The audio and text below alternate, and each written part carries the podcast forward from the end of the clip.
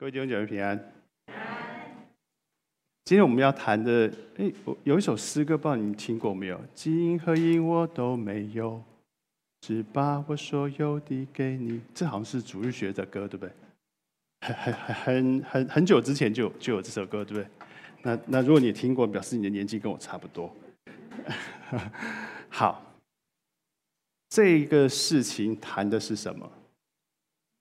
美门口的神迹，各位你还记得吗？使徒行传的第一个神迹，第一个医治的神迹，发生在美门口，有一个瘸子向人乞讨，但是这一个乞讨没有讨到金和银，却讨到讨到了一个不一样的人生，就是那个美门口的神迹。美门这个英文这个原文的意思，如果翻译成英文叫做 “beautiful gate”。就是那个美丽的城门，在这一天，这一个美丽的神迹就发生在这个城门。所以，我们今天来看美门口的这一个神迹，它记载在《使徒行传》第三章的第一节到第二十六节，很长。我们一起把这段读完。我念单数节，请各位念双数节。伸出祷告的时候，彼得、约翰上圣殿去。有一个人生来是瘸腿的，天天被人抬来放在店的一个门口，那门名叫美门，要求进店的人周济。他看见彼得、约翰将要进店，就求他们周济。彼得、约翰定睛看他，彼得说：“你看我们。”那人就留意看他们，指望得着什么。彼得说。金银我都没有，只把我所有的给你。我奉拿撒勒人耶稣基督的名，叫你起来行走。于是拉着他的右手扶他起来，他的脚和踝子骨立刻健壮了，就跳起来站着又行走，同他们进了殿，走着跳着赞美神。百姓都看见他行走赞美神。认得他是那素常坐在殿的美门口求周济的，就因他所遇着的事，满心稀奇惊讶。十一节，那人正在称为所罗门的廊下，拉着彼得、约翰，众百姓一起跑跑到他们那里，很觉得稀奇。彼得看见，就对百姓说：“以色列人呐，为什么把这事当作稀奇呢？”为什么定睛看我们，以为我们凭自己的能力和虔诚使这人行走呢？十三节，亚伯拉罕、以撒、雅各的神，就是我们列祖的神，已经荣耀他的仆人。这边仆人又翻译成为儿子耶稣。你们却把他交付比拉多，比拉多定义要释放他，你们竟在比拉多面前弃绝了他。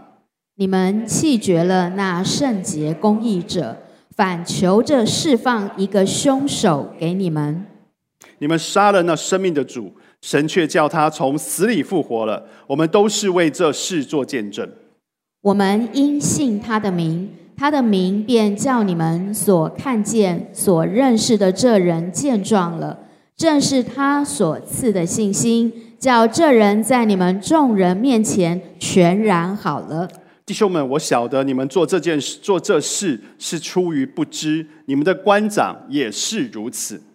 但神曾借众先知的口预言基督将要受害，就这样应验了。所以你们当悔改归正，使你们的罪得以涂抹，这样那安舒的日子就必从主面前来到。主也必差遣所预定给你们的基督耶稣降临，天必留他，等到万物复兴的时候，就是神从创世以来借着圣先知的口所说的。摩西曾说：“主神要从你们弟兄中间给你们兴起一位先知，像我，凡他向你们所说的，你们都要听从。凡不听从那先知的。”必要从民中全然灭绝。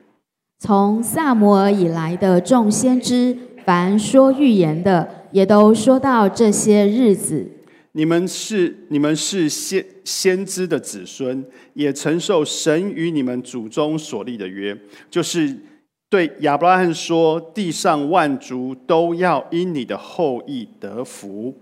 神既兴起他的仆人或一儿子，就先差他到你们这里来，赐福给你们，叫你们个人回转，离开罪恶。各位，这件事情跟上一个礼拜我们提到的那一个方言赐下来，讲起别国的话来的那一段那段时间差了多久？大概就几个月的时间，没有太遥远啊，就是大概同一年之内发生的事情。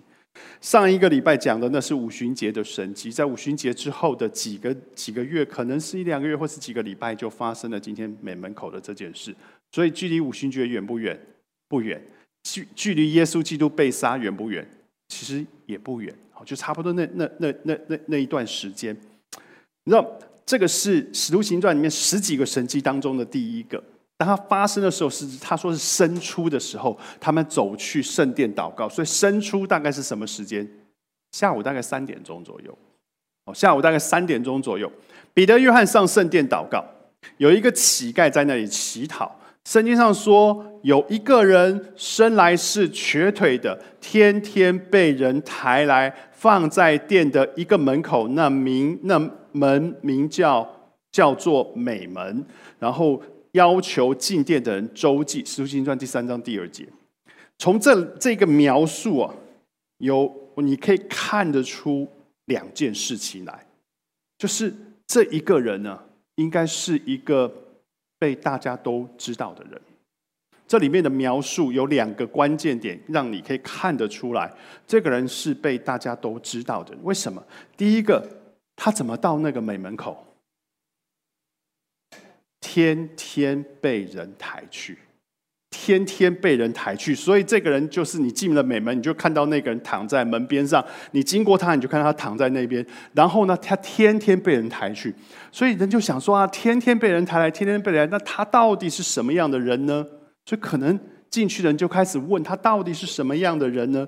久了之后，这个彼此讨论，他怎么会在这里天天在这里祈祷呢？乞讨呢？他家到底是什么样的状况呢？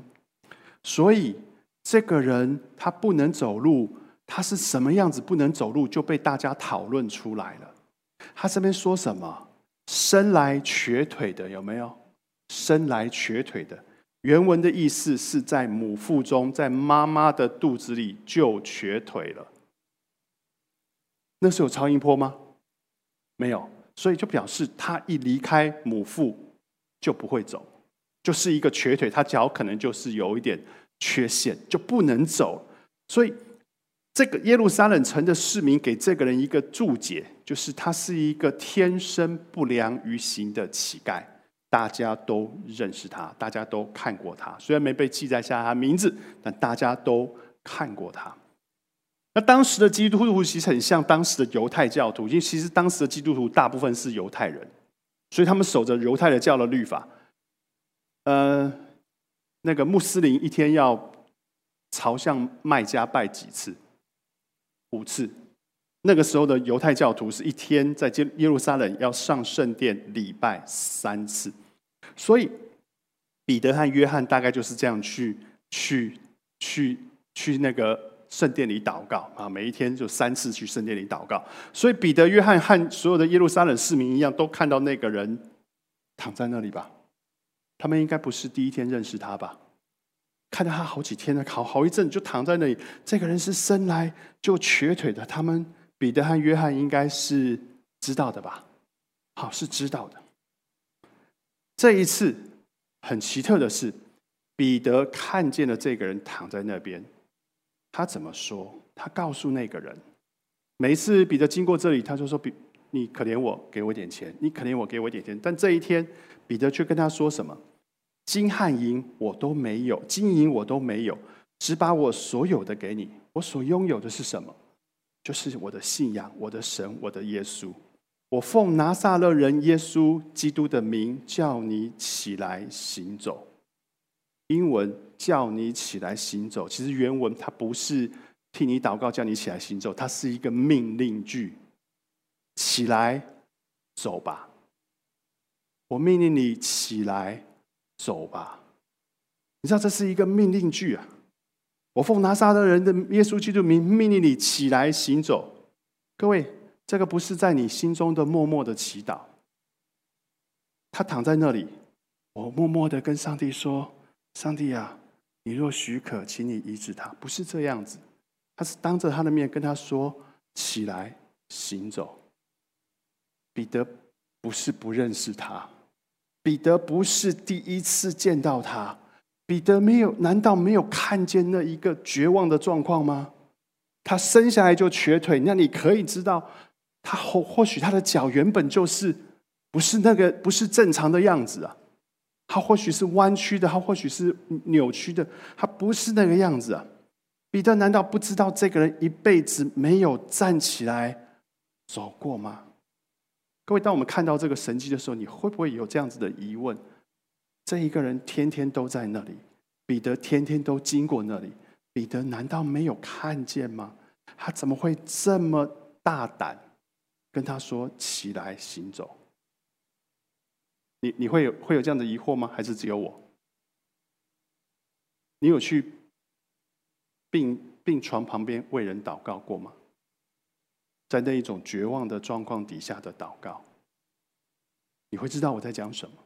你会知道我在讲什么，但是你会发现彼得却是很相信耶稣基督有能力，这是我唯一唯一找得到的解释。彼得为什么那么大胆？因为他相信他所信的那个基督有能力，并且我猜想彼得应该也知道一件事，就是祷告是我的责任，成就与否，垂听与否是。上帝的主权是上帝的主权。你知道，我曾经去病床当旁边为人祷告过，我就很担心。我说祷告的没对方没有好，或者是对方病情反而加剧，这是很尴尬的，对不对？你会像我有这样子的偶包吗？我会觉得这是一个很很。很让自己的面子挂不住的事啊！我会觉得那是很让我自己面子挂不住的事。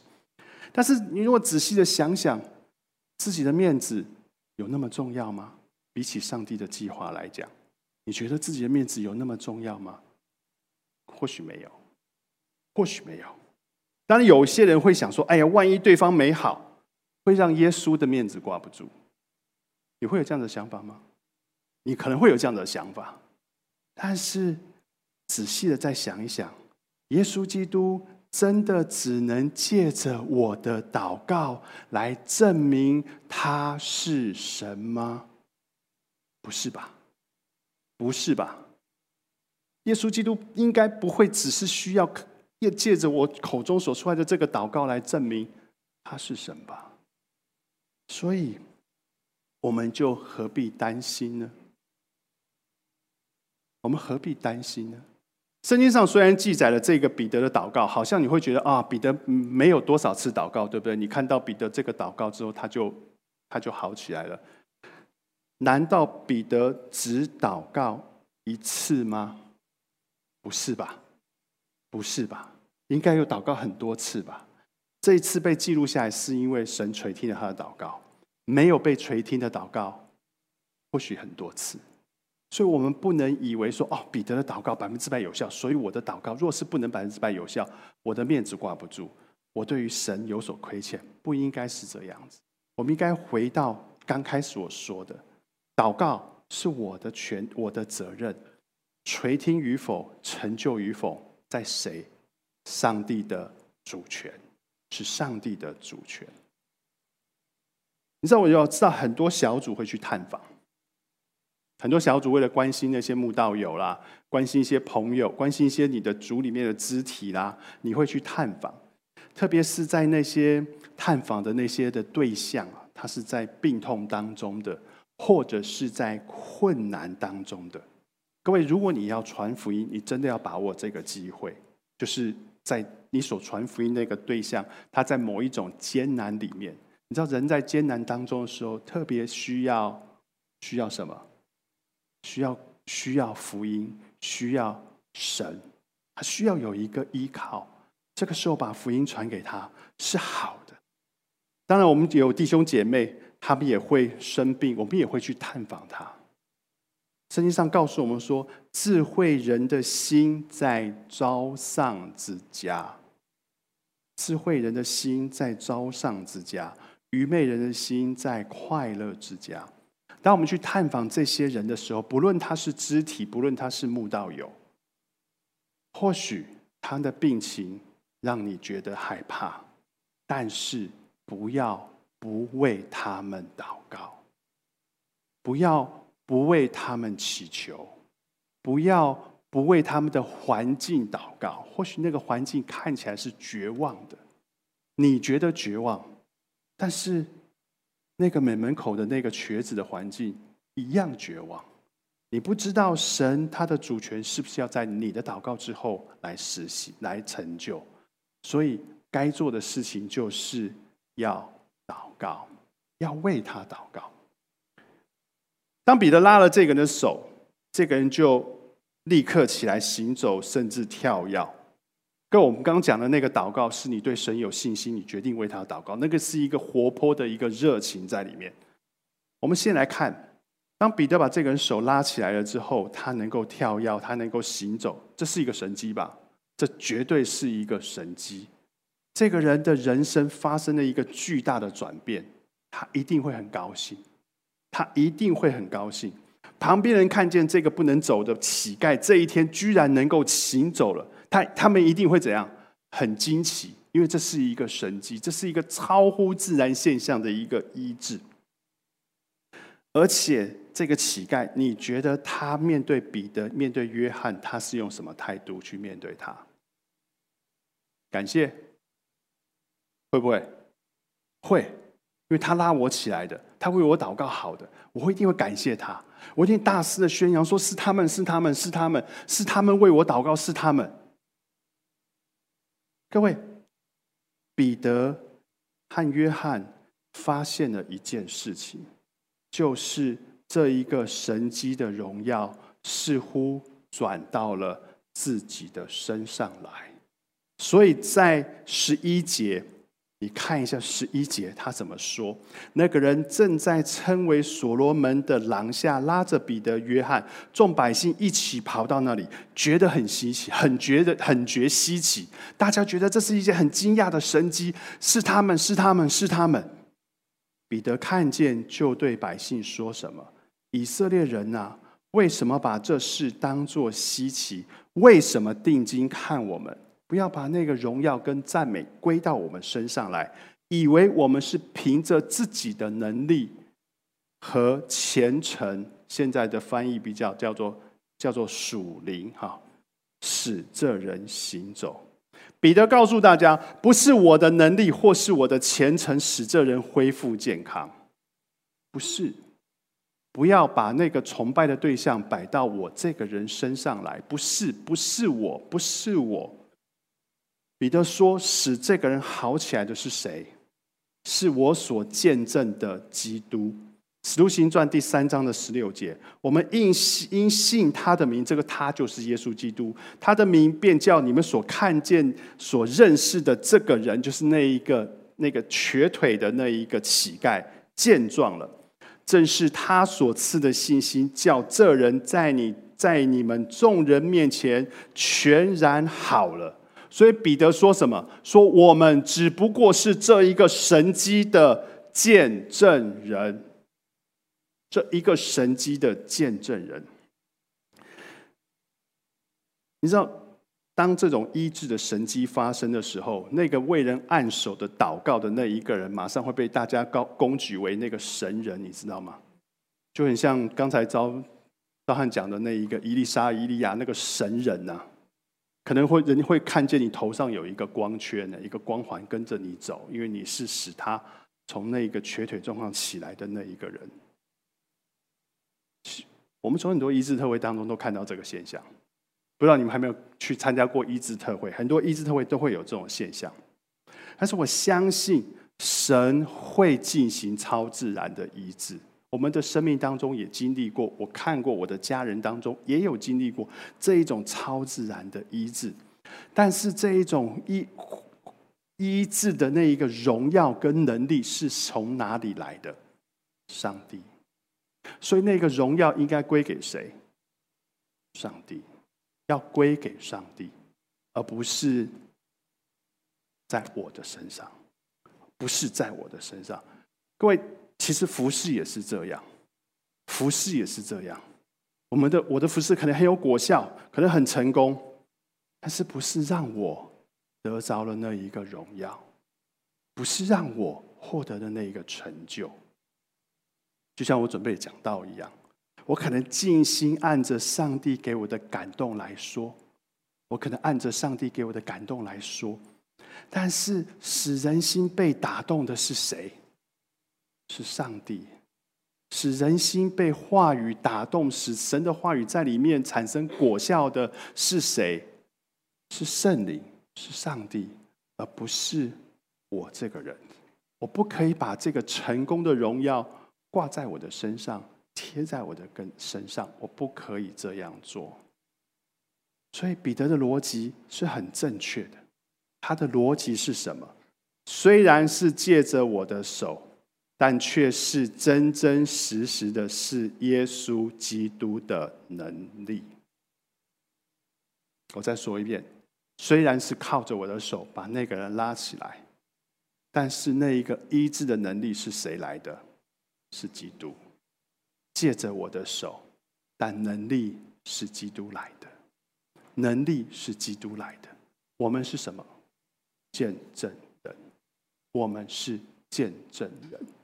当你服侍越多，探访越多，你越会经历过这一些事。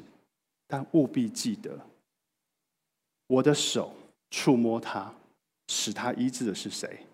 神。你我只是见证人，我们见证了这个神迹。你知道，当彼得把这个焦点再转向基督，跟他们说：“你们不要把荣耀归给我，事实上是我所信的那一个基督，使这个人得着痊愈了。”之后。当他把焦点转向基督了之后，他又像上一次一样，又再进行了一次布道。你会发现，彼得这个人是只要逮到机会就就宣扬基督，他逮到机会他就要想要传福音。他的这一个布道跟上一次布道来讲，我都觉得那是一个很糟糕、很失败的一个演讲。为什么？因为他又开始戳台下的听众。他怎么说？他说。各位，这是我刚讲过，这一次距离耶稣基督被奈被被杀并不远了，就几个月的时间了哈。他就怎么说呢？他说：“哈，上帝荣耀了他的仆人耶稣，而这个耶稣呢，就是你们这一些人呢知道的。为什么你们知道他呢？因为是你们杀了他。我们刚刚读的经文有，对不对？是你们杀了他。”在几个月之前，在罗马巡抚的那个官邸里面，巡抚比拉多原本要释放耶稣，因为他找不出耶稣有什么罪来。我们刚读的经文就没谈到这一段。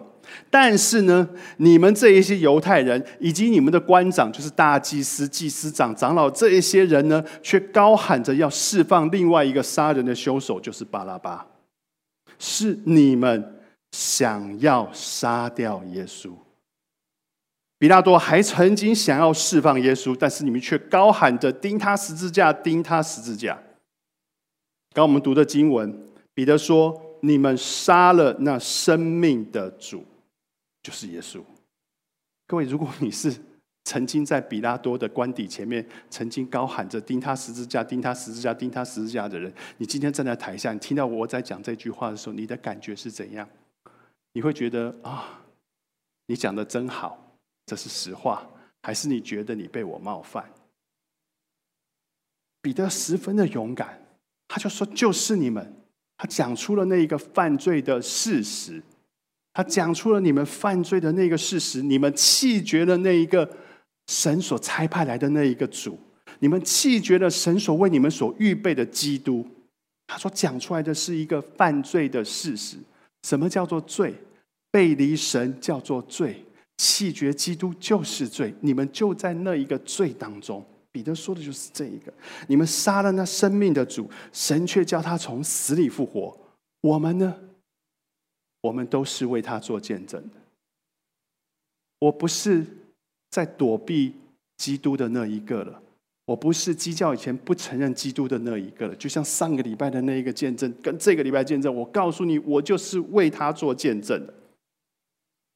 彼得直接点出了这些听众的罪来。第十九节，当你点出人的罪来了之后，如果他是一直用控告的方式来讲，这个人生命是没有出路的。第十九节他怎么说？所以你们当怎样悔改归正，使你们的罪得以涂抹。先停在一下，停在这里。所以你们需要悔改，就是你们要懊悔你们的罪行。你们原本是背弃基督的，但是今天你们必须要懊悔你们的罪行，归正呢？原文叫做 turn back，就是你要转向神，转换原本你背离神的方向，你要 turn back，转向神，朝向神。这样子，你们的罪就被涂抹了。这样子，你们的罪就被涂抹了。彼得说什么？要悔罪，要转向神，神就必怎样赦免你们？罪被涂抹，就是赦免你们。第二十节，那安舒的日子就必从主面前来到，主也必差遣所预定给你们的基督降临。什么叫做那安舒的日子就必从主面前来到？那安舒的日子是什么？就是安息，就是更新的日子，就是主再来的日子，就是主再来的日子就必来到。意思是你们要懊悔你们的罪行，你们要转向神，上帝就必定赦免。这样子，你们可以坦然的等候耶稣基督的再来。你们可以坦然的等候耶稣基督的再来。彼得说的这一句话里面有什么？有生命当中罪行的远离，有上帝的那一个恩典的赦免，以及将来末世将会面临的那一个主再来的审判。这是真实的福音。这是真实的福音，所以彼得在传扬一个真实的福音，悔罪赦免的福音，是一个幕后有审判的福音。彼得传的是这一个。各位，你还记得我上个礼拜曾经告诉你们什么叫做福音吗？福音是好消息。但是在好消息之成为好消息之前，它应该是一个坏消息，因为如果没有耶稣基督，你我都过不了神的那一个审判台。是因着耶稣基督，福音才成了真正的那一个好消息。我不知道你有没有用过这个教材，有人用吗？有吗？有人用这个教材吗？各位，在这个教材当中，第一课谈到了罪，第六课谈到了罪。你们基督徒彼此之间谈这个问题很容易，是吧？你我都承认我们是罪人。不要只在基督徒之间谈，拿去跟你的慕道友谈，好好的把第六课、第一课谈过，那才是真正的福音。那才是真正的福音。福音是要懊悔罪行，福音是要转向神。这个是要懊悔罪行，是要转向神，你才会有那一个赦免。这一个平静的日子，看似风平浪静的日子，岁月静好日子，不会永远到永远。从上个礼拜我们的约尔书里面就看到，终究有一天耶稣基督会再来。今天彼得又在告诉大家，终究有一天耶稣基督会再来。就算他们没有说，你也知道，终究有一天耶稣基督会再来。这是一个末世的急切。当你开始向人传福音的时候，就传一个纯正的福音。当你开始向人传福音的时候，就把握他所需要的那一个机会，迫切的盯着他，为他祷告，使他知道，使他知道你所信的神是真的。今天的经文给我们三个提醒，其实是从彼得的生命当中，你看见三个提醒。第一个提醒是他完全的相信，即便是环境是如此的绝望，他仍然相信他的神是有能力的神。他就是单纯的是我来祷告，成就与否在乎神。另外一个是他确实的知道，这一个神迹的发生不是我彼得的能耐，而是我所信的基督是真的。我只是他的见证人。第三个，他所传扬的那一个福音是真正的福音，人必须悔改，转向神，神赦免。日子并不会太多，因为终究有一天主会再来。我们起低头做一个祷告。不想我们看见彼得的生命，主愿这样子生命的典范也在我们的生命里面。主愿意像彼得一样，完全的相信你，你是那一个在那个时候掌权，你在今日也掌权的上帝。主在我们的服饰当中，主我们愿意确定的知道。那施行神迹、施行拯救的乃是你，我们是你的仆人，我们是你的见证者。主，当我们在把福音传出去的时候，主求你使我们不要顾自己的颜面，而将那福音打了折。主，我们要传一个真实的福音。愿你看顾，这样子祷告，奉主耶稣基督名求，阿门。